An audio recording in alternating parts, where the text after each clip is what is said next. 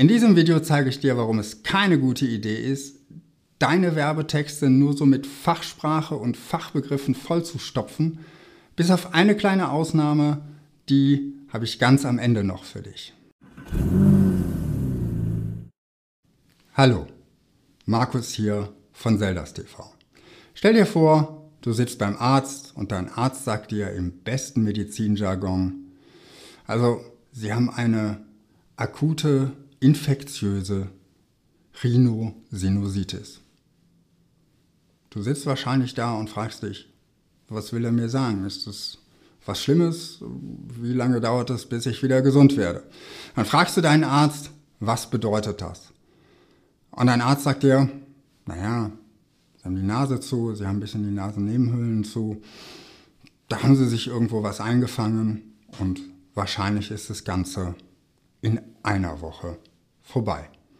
Nun fragst du dich, warum hat er das nicht direkt gesagt? Warum hat er sich nicht direkt so ausgedrückt, dass du als Nichtmediziner, wovon ich jetzt ausgehe, dass du das als Nichtmediziner verstanden hast?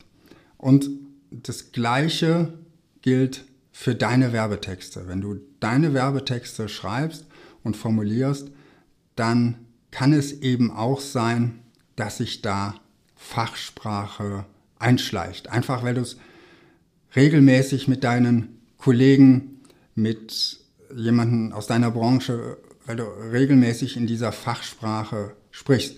Und Fachsprache hat ja auch ihre guten Seiten. Fachsprache hilft zum Beispiel dem Mediziner dabei, sich mit einem anderen Mediziner sehr präzise auszutauschen, was die Diagnose ist, was die Maßnahmen sind, die man macht. Und ähm, da wenig Interpretationsspielräume lässt, die bei der patientengerechteren Beschreibung vielleicht bestehen würden. Also Fachsprache hat ihre Berechtigung in der fachlichen Arbeit, aber sie gehört nicht in die Kommunikation mit dem Kunden und vor allen Dingen gehört sie nicht in einen Werbetext.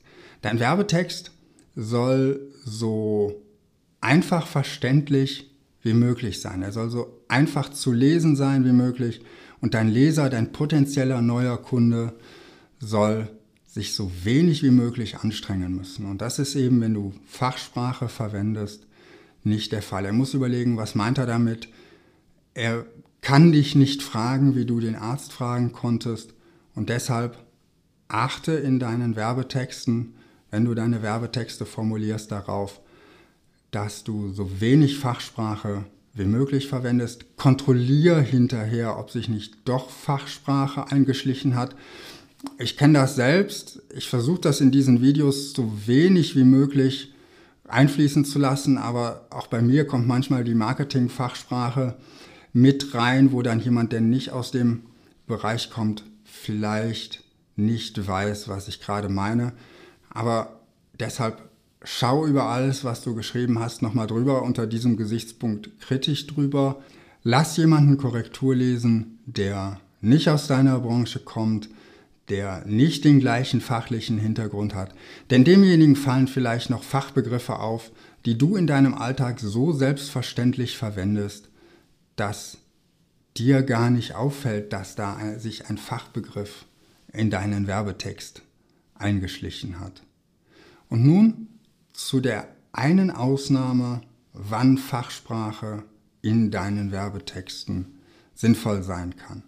Und das ist, wenn du dich mit deinem Produkt oder deiner Dienstleistung sehr spitz auf eine einzelne Branche fokussierst. Dann macht es nämlich Sinn, Fachsprache zu verwenden, und zwar nicht deine eigene Fachsprache, sondern die Fachsprache deiner Zielbranche, deiner potenziellen Kunden. Denn damit zeigst du deiner Zielgruppe, hey, ich kenne mich in deiner Branche aus, ich verstehe etwas von deinem Geschäft und ich habe mich schon mal mit Kunden aus deiner Branche beschäftigt. Ich weiß genau, wo deine Probleme liegen, wo ich dir helfen kann.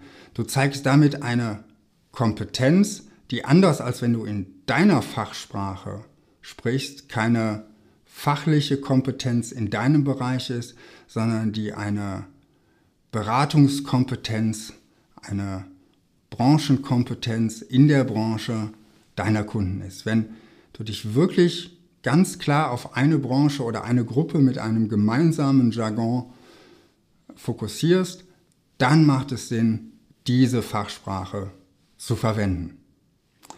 Das war's für heute. Hat's dir gefallen, dann gib dem Video ein Like. Hat's dir nicht gefallen, dann schreib's mir unten in die Kommentare. Hast du weitere Ideen dazu? Schreib mir auch das gerne in die Kommentare. Und natürlich, falls du es bis jetzt noch nicht getan hast, abonniere Zeldas TV. Du bekommst ja jede Woche Tipps und Tricks, wie du deine komplexen Produkte und Dienstleistungen einfacher verkaufen kannst.